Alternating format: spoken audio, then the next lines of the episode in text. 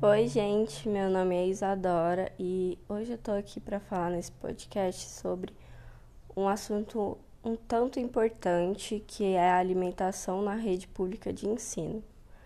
Bom, em 1948, com a aprovação da Declaração Universal dos Direitos Humanos, consolidou-se o direito de viver livre da fome e da desnutrição com o Acordo dos Direitos da Criança em 1989, reafirmou-se esse direito, intensificando a preocupação com a alimentação apropriada servida nas escolas.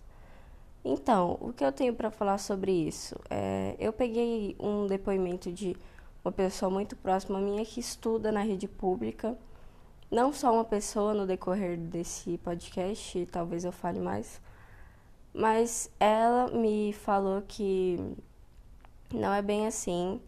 O governo, na verdade, não dá um apoio nessa questão da alimentação.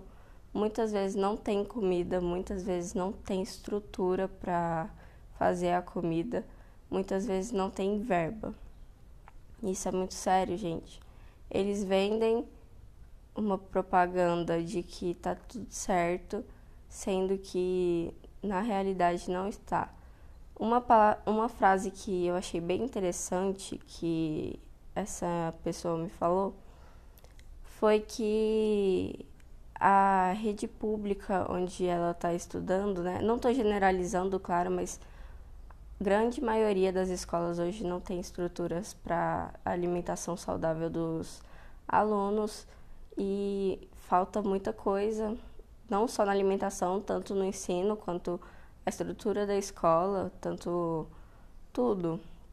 Mas essa que ela estuda, ela falou que essa que a, essa escola é bonita só para quem vê de fora. O, a propaganda que todos fazem é bonito só para quem vê de fora. Quem está vivendo lá dentro é, vamos, vou usar essa palavra, é um inferno. Bom, enfim, é, voltando, né?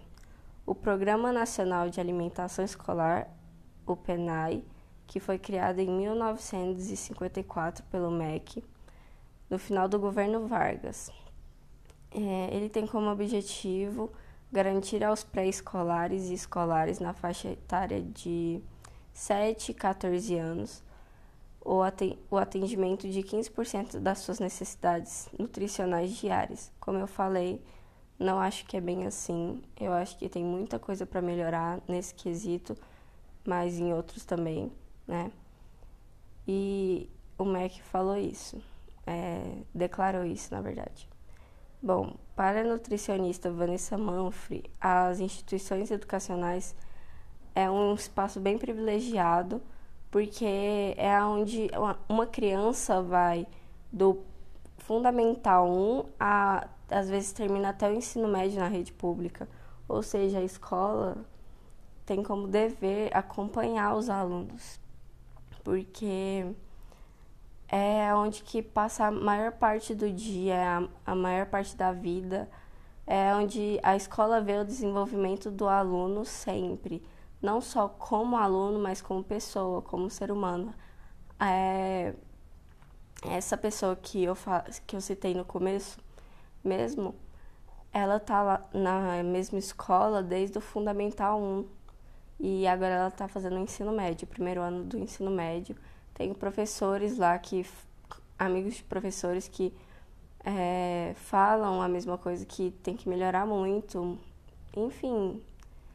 Bom, gente, é, esse foi um resumo de tudo. Eu queria que vocês pensassem mais sobre isso que as coisas não são às vezes o que a gente vê o que a gente escuta, só vivendo para saber.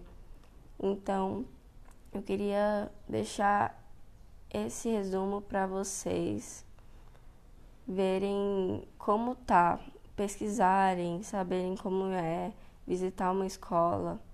Bom, enfim, eu fico por aqui e talvez tenha uma próxima, não sei. Mas é isso. Tchau.